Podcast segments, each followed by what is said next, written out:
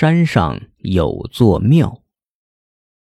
从前有座山，山上有座庙，庙里没有和尚，有个老道。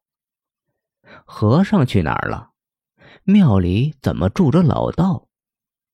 和尚外出化缘去了，老道替和尚看庙。和尚临走时对老道说：“最近山上不太安静。”夜里总有响动，你要是没什么事，晚上就不要出来了。老道也是懂些法术的，拍着胸脯说：“哎，没什么的，你尽管放心去。真有鬼怪现身，有他好瞧的。”和尚看看老道，还是不太放心的走了。老道一个人待在山上无聊，就下山去找朋友喝酒聊天刚出庙门。就见山下来了一个人，到跟前一看，认识，是朋友丁大胆儿，就问他干什么去。丁大胆儿说：“村里死了人，想请和尚去超度。”老道说：“哎，正好，我闲着无事，我去给他做法事，一来解无聊，二来也挣几个钱花。只是山上的庙没人看了，怕和尚回来埋怨。”丁大胆儿说。这事好办，这事交给我好了。你去做法事，我看庙。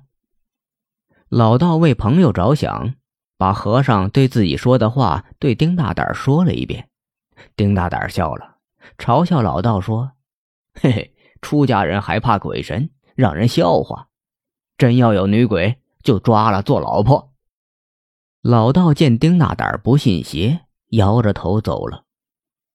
丁大胆还真是大胆这些年，村里村外就没什么让他害怕的。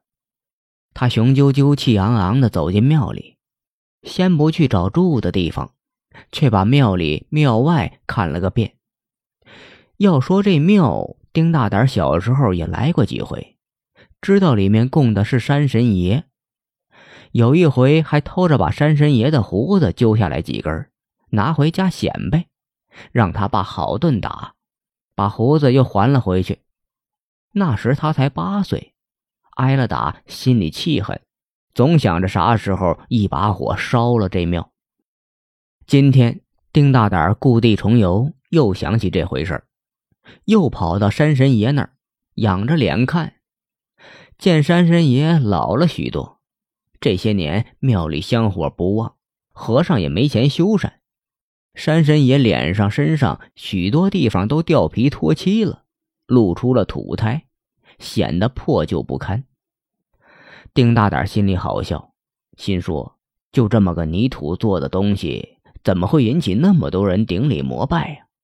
就跳上神台，伸手又要去揪山神的胡子，手还没到山神嘴边，脚下突然传来吱呀呀一阵怪响，神台歪了。他在上面站不住，一个跟头栽下来，还好掉到下面的垫子上。丁大胆想：难道真的是山神爷显灵了？他不信，起来看了看，笑了。我说嘛，哪有什么鬼神呢？都是人自己吓自己。神台的一条腿儿糟朽了，被他一踩就折了。丁大胆怕老道和和尚回来埋怨，就找了根木棍临时支上，放下幔子，看不出什么。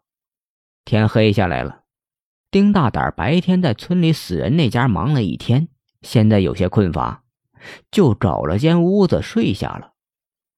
谁知刚睡到半夜时分，就听外面树林里有人呜呜的哭。接着迷迷糊糊的就觉得有人推他，哎，快起来！老朋友来了，你还睡觉？丁大胆眼睛似睁非睁的问：“你谁呀？你来了，我还不能睡觉了？”那人继续推他，弄得他不得不睁开眼睛。这一看不得了，这不是昨天刚死的刘大叔吗？可不是他吗？丁大胆给他穿的衣服，平时又总见面，哪会认错？就问：“呃，刘叔，你你都死了，不好好在灵床上躺着，跑这儿来干嘛？”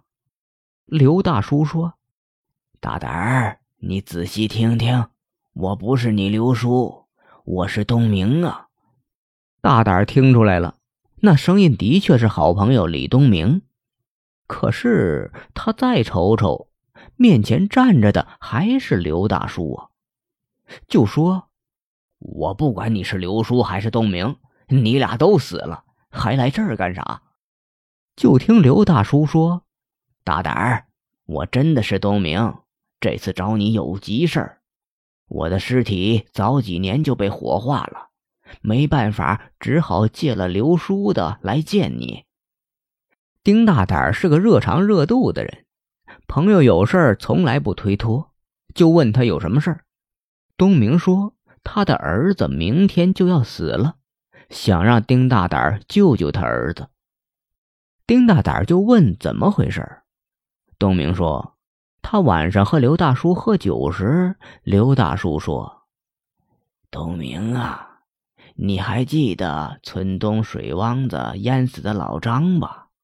东明说：“记得。”刘大叔羡慕的说：“那小子真有福气，才淹死两年就能脱生了。”东明一时好奇，就问刘大叔：“不知抓了哪家倒霉蛋替他？”刘大叔说：“他也是听来的，听说是个叫水生的学生吧？明天中午要在那片水汪子里洗澡。”东明一听就急了，他的儿子就叫水生啊，可是他是鬼，又干不了人的事儿，就想起了好朋友丁大胆来。刚好听到给刘叔做法事的老道说，为了给刘叔做法事，找了丁大胆给和尚看庙。就这么着，东明就借了刘大叔的身体，找到庙里来了。丁大胆听明白了。说：“你是要我拦着你儿子，不让他下水，是不是？”东明连说：“是呀，是呀。”丁大胆说：“这没问题，别说是好朋友的儿子，就是素不相识的人，也该救得救啊。”东明见事有了着落，起身要走，说是得把刘大叔的身体还回去，还说事办成了有丁大胆的好处。惹得丁大胆老不高兴了。我丁大胆从来做事凭良心，不管有没有好处。东明走后，丁大胆起身送，哪曾想一脚踩空，跌到地上，这才知道刚刚做了个梦。